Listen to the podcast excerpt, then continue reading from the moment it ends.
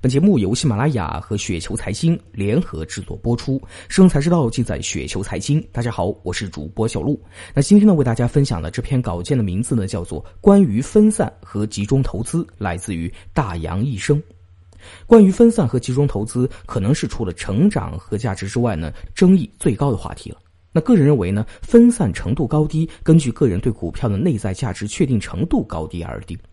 如果完全不了解，应该买指数啊，相当于分散到一百到三百只股票。那如果只会用简单的市盈率、市净率对公司进行简单的相对估值，那么最好分散到二十只最低估的股票啊，需要注意行业的集中度。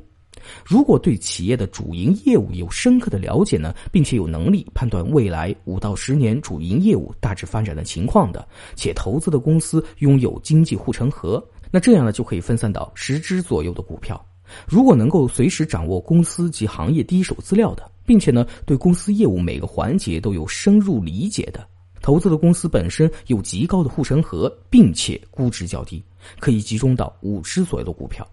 如果你完全控制一家公司，并且是该行业最顶尖的企业家，那么集中一只股票呢才是最靠谱的。